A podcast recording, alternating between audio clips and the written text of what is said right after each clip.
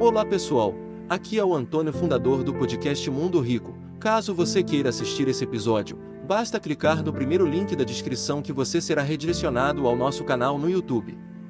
E lembre-se, se pudermos inspirar uma ou duas pessoas, então podemos inspirar o mundo não dependa da motivação para nada. Design do nosso cérebro ainda é antigo. A prosperidade, o sucesso é uma coisa antinatural para um cérebro que pensa em preservar energia, me manter seguro e procriar. Thank you. Tem um problema na motivação, velho. Porque as pessoas, você tem que estar tá motivado. E aí você depende de um estado emocional para agir. Motivação é bom? Lógico que é. Motivação é importante? Lógico que é. Motivação é uma coisa que você tem todos os dias? Lógico que não. Quem é que gosta de acordar quatro da manhã para treinar motivado? Ninguém, cara. Você dormiu duas horas, fala, mas mesmo assim eu tô motivado. Isso não dura muito tempo porque é biologicamente improvável. Mas tem uma coisa que está na frente da motivação: é a força de vontade. E força de vontade não depende da motivação. Força de vontade é simplesmente uma atribuição que você tem na sua cabeça de uma coisa que você diz que você ia fazer e você faz. Se a, se a motivação vier, cara, fantástico, uma pessoa motivada vale por duas. Mas e quando ele não tá motivado, ele não faz? E tem muitas pessoas que esperam estar motivadas para começar a agir. E não é assim. Você age que a motivação vem. Você começa que a motivação chega. Você age que o sentido aparece. Você começa a caminhar que faz aquela, aquela explosão na sua cabeça. Então, motivação é, é muito bem-vinda, mas se ela não vier, não tem problema, que a gente precisa de força de vontade. E a força de vontade, ela acaba. É como se fosse um tanque de combustível. Então, no começo do teu dia, como é que tá a tua força de vontade? Alta. No final do teu dia, como é que tá a tua força de vontade? Baixa. Então, galera, quer deixar boas decisões é, pro seu dia? Deixa por onde você tem muita energia. Força de vontade acaba. Glicose no sangue diminui força de vontade. Cansaço diminui força de vontade. Percepção subjetiva de esforço diminui força de vontade. Ambientes complexos prejudicam força de vontade. Então, a força de vontade é uma ferramenta muito poderosa e ela acaba. Então, decisões melhores com força de vontade no topo. Resolve coisas que são mais desafiadoras que exigem mais energia logo no começo. Não dependa da motivação para nada. Se ela vier, top. E ela geralmente vem depois que você começa. Tem uma autora chamada Angela Duckworth. E ela é a maior pesquisadora do planeta Terra a entender garra. E ela falou assim: cara, a garra é aquela capacidade de você permanecer firme numa coisa. É uma das coisas mais vantajosas das pessoas que atingem o sucesso. E ela conseguiu, através da pesquisa dela, entender que a garra tem quatro premissas. Cara. Uma pessoa que treina muito, ela tem mais garra, ela treina, ela, ela pratica, porque ela entende o que tá acontecendo. Ela fala: não, não, eu tô melhorando, tô melhorando. Eu, eu tô firme. Eu tô entendendo o que eu tô fazendo, porque ela tem noção precisa do que tá acontecendo. A segunda coisa, tem um propósito muito bem definido. Eu quero isso por causa disso. Eu tenho um motivo. A outra coisa, ela tem esperança, velho. E a esperança é alimentada pela uma visão futura. A esperança é alimentada. A esperança é alimentada pela fé, cara. E eu não tô falando fé religiosa, não. Eu tô falando da fé do Napoleão Hill lá, que ele fala em quem pensa enriquece. Ele fala assim: a fé é o único antídoto para o fracasso. É muita porrada isso. Você fala, cara, eu acredito que eu vou conseguir. Eu vou aprender isso. Vou conseguir, vou conseguir suportar isso. Você tem fé, cara. Fé, fé. E aí uma pessoa com fé, ela tem mais garra. A fé, em algumas vertentes, também pode ser chamada de autossugestão. É quando você conversa com você. Quanto mais você manda comandos para sua mente, a melhor maneira de você acessar a sua mente subconsciente é quando você manda comando para você mesmo. É quando você repete coisas para tua mente que fortalece a tua fé. Vou te dar um exemplo. O Einstein tem uma frase que a primeira vez que eu li eu falei, que frase animal. Ele falava assim: "A imaginação é o ensaio da ação". Então você fica imaginando, imaginando imaginando.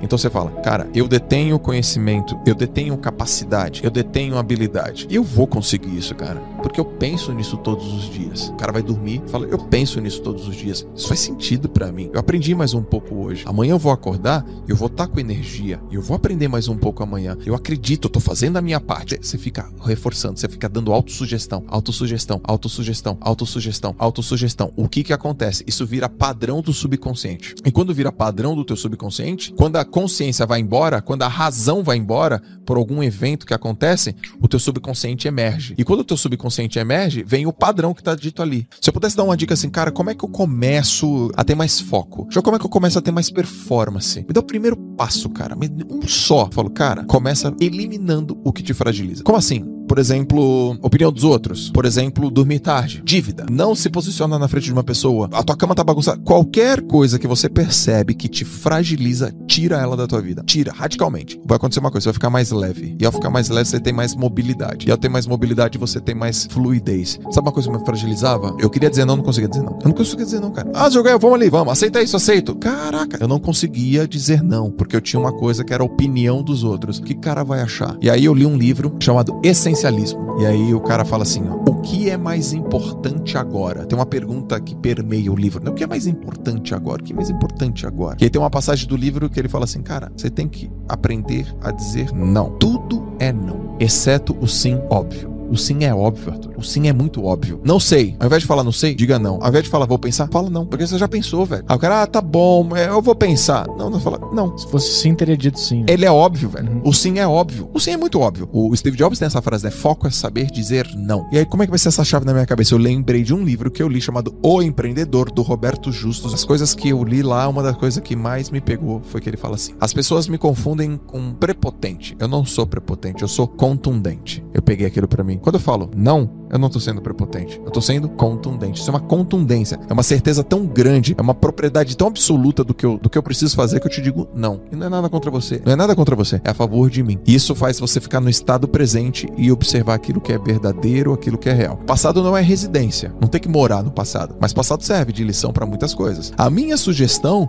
é que a gente fique 70% do nosso tempo, cara, vivendo o presente. E que a gente olhe pro passado uns 10% do tempo. E a gente olhe pro futuro uns 20% do tempo é que tem gente que fica 70% do tempo, por exemplo, no passado, ou 70% do tempo no futuro e 10% do tempo no presente. Não, cara, fica uns 70% aqui, olha pro passado, não só uns 10% para pegar um aprendizado, projeta pro futuro, você vai ter uma vida melhor. Mindfulness é a capacidade de você prestar atenção no agora. E como é que você faz isso? Um exercício muito simples é respirar. Então, por exemplo, você fecha os olhos, respira e você fala, eu vou prestar atenção no som da minha respiração. Aí o cara fala, porra, é essa, o som da respiração. Eu tô pensando um monte de coisa. Pois é, esse aqui, porra, é essa, o som da minha, da minha respiração. Volta, só respiração. Você traz pro centro. O exercício do mindfulness não é se concentrar. O exercício do mindfulness é quando você muda o foco, você trazer para cá. É isso que fortalece o mindfulness. Você passou o carro, você fala: "Não, não, não, volta aqui para respiração". Esse trazer de volta é o que fortalece. E aí você percebe que você fica, cara, eu só consegui ficar três minutos. Aí dá três semanas, cara, eu só consegui ficar nove minutos. Eu falo, cara, você triplicou. Aí passa três meses, você fala, cara, eu só consegui ficar uma hora. Aí você fala, cara, você fica uma hora aqui no presente, prestando atenção numa coisa. Então, os caras que são peritos em mindfulness o cara ou presta atenção na respiração. Tem cara que diz que escuta o sangue passando pela veia. Altíssimo nível. Caralho. É, sabe? Esses monges. Os caras escutam o sangue passar pela veia. Se vocês prestarem atenção no batimento cardíaco de vocês, vocês vão perceber que o tronco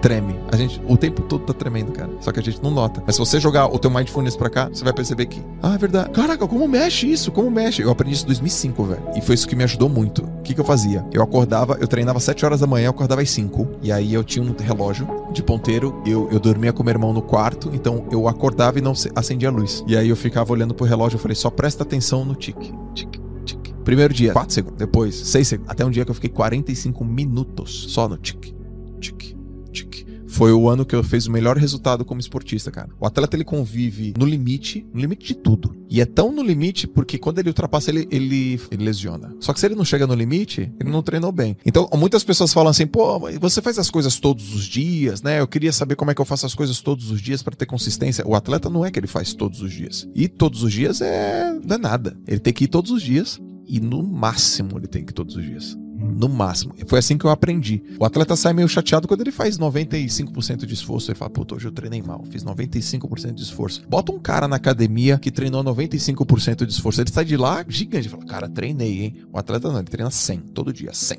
100, 100, 100, 100. Aí você fala, caraca, mano. Por que isso, cara? Pra quê? É porque o cara quer ser o melhor que ele pode ser, cara. É, essa é a busca. E não é difícil. Talvez algumas pessoas falem, não, não, não dá pra ser desse. Dá, porque o ambiente que você tá, você tem 40 nadadores do teu lado. Sabe o que esses caras estão fazendo? Tudo descendo a porrada. Tá todo mundo ali. Então, aquilo vira comum. Como é que a gente pode trazer isso pra, pra vida? Se você tá num ambiente, cara, de alta performance, de pensamento, de sentimento, de atitude, você vai ficar alta performance. Você vai performar. Porque aquela galera só respira aquilo no trabalho, nos estudos, na universidade, o grupo pensa de um jeito. E se você pensa diferente, o grupo te expulsa, o sistema te expulsa. E você também não aceita gente que não pensa desse jeito. Então, muitas pessoas podem achar, meu Deus do céu, isso é muito difícil. Na verdade, não é difícil. As coisas não são difíceis quando você não coloca escolha. Eu não tenho escolha? Qual escolha? Ué, não tem. Então, é fácil decidir quando você não tem escolha. É difícil quando você tem muitas. É, esse desejo precisa ser transformado em objetivo. Precisa. Se alguém me pergunta, Jó, qual é o teu sonho? Eu tenho dificuldade para responder isso. Muita, muita. Porque se você me perguntar, Jó, qual é o teu sonho? Eu falo assim, ó, sei lá, tem um projeto social só com moleque carente da periferia, botar uma piscina lá. Aí você fala, é? Minha cabeça já pensa assim, por que então tu não faz isso? Pronto, ele já virou objetivo, entendeu? Uhum. Eu falo, tá, então o que que eu preciso? Pô, eu preciso de uma... Ah, tá, tá, tá. Minha cabeça já...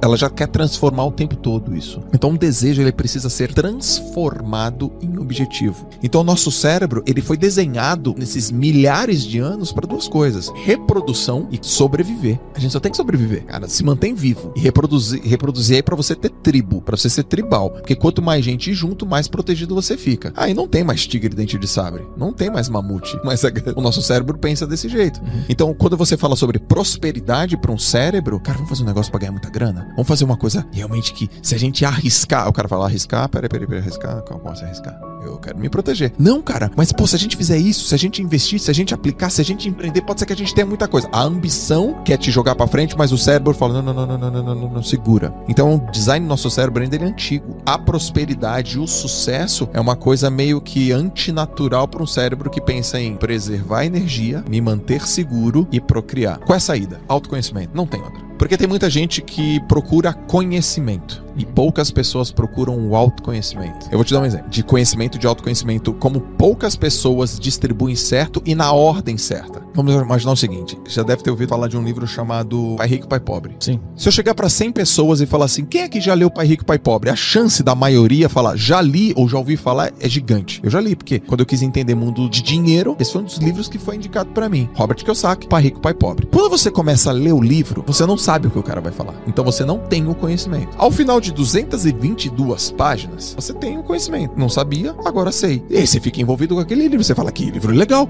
que livro do cacete, porra, caraca, agora eu sei qual é o caminho. E aí você chega lá e fala, mas e aí? Você já ficou rico? Você tá indo no caminho da riqueza? O cara fala, não, é porque isso não é para mim. Ou seja, ele pega o conteúdo, ele entende o conteúdo, só que ele diz que não é para ele. E ao dizer que ele não é para ele, não tem nada a ver com conhecimento, tem a ver com autoconhecimento. Por que, que você pega uma coisa e depois que você estuda aquela coisa, você ainda continua a dizer que não é para você? Por que, que você pega uma história, um relato, um documentário, um bate-papo numa live, num podcast, e você escuta um cara falar e você fala, mas isso aqui não é para mim? Não é porque te falta conhecimento, é porque te falta autoconhecimento. Por que, que você sempre sempre medo? Por que quando uma oportunidade aparece para você, você foge? Como que você toma suas decisões? Como que você escolhe as coisas? E o nome disso é condicionamento. De onde você veio, quem te criou, quem gerou autoridade sobre você, qual foi teu modelo na escola, qual foi teu modelo religioso, qual foi teu modelo familiar, qual é teu modelo ambiental. É a somatória dessas coisas que fez você agir, pensar e acreditar nas coisas que você acredita. E por mais que venha outras propostas de conhecimento, se você não tem o seu autoconhecimento, vai ser difícil. Então, qual é a saída? É você se conhecer para você quebrar algumas questões e você deixar o rio fluir. Como é que eu me conheço? Eu tenho que ler um livro? Não precisa. Eu tenho que fazer perguntas para mim?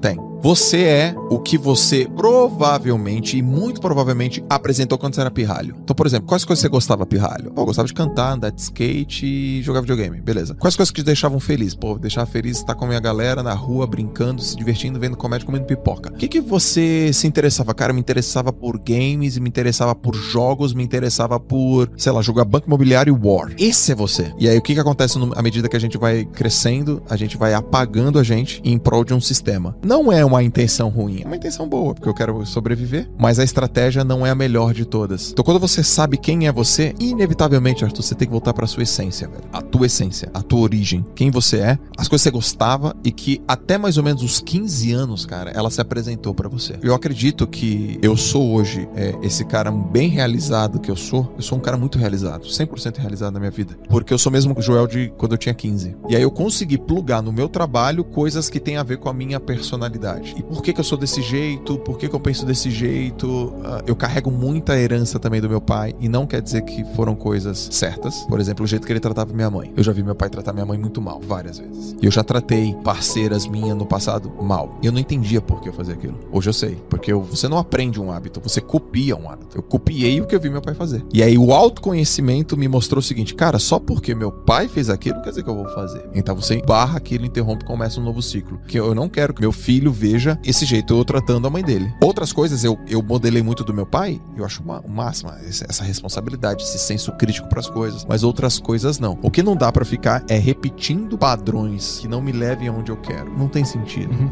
Então essa pergunta, quem eu sou, onde eu quero chegar, quais são as coisas que realmente determinam as coisas que eu tenho sucesso. Quer ver outro exercício para você olhar para dentro de você? Se você listar cinco coisas das quais você tem orgulho, o que aconteceu na tua vida? Aí o cara vai falar, pô, pelo amor de Deus, não consigo citar uma. Consegue, consegue. Cita aí. Ou escreva. Aí o cara escreve. Aí você fala, quais são os padrões que tem em comum aqui? O cara vai achar um padrão, cara. Fala, putz, todas as vezes eu fui determinado. Todas essas vezes aqui eu fui um cara que tem, procurei ajudar as pessoas. Todas essas vezes aqui eu fui uma pessoa que, ao invés de eu ficar focado no problema, eu fui pra solução. Ela fala, então, esse é você. E aí, ali tá os pontos fortes dele, cara. Essa é a tua essência. Porque muito muito provavelmente isso vai acontecer.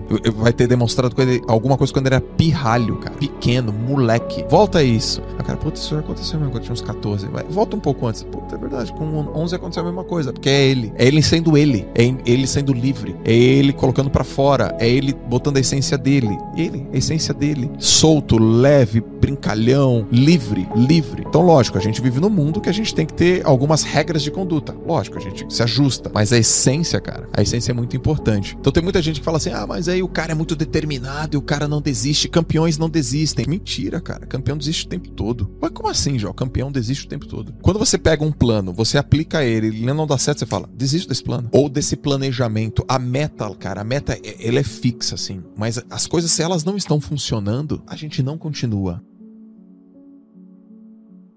Você gostaria de viver de YouTube, fazer seu próprio horário, trabalhar de onde você quiser e principalmente gerar muita receita? Finalmente a gente lançou o Viver de YouTube, que é o único treinamento no mercado que vai te acompanhar do absoluto zero até a criação do seu canal de sucesso.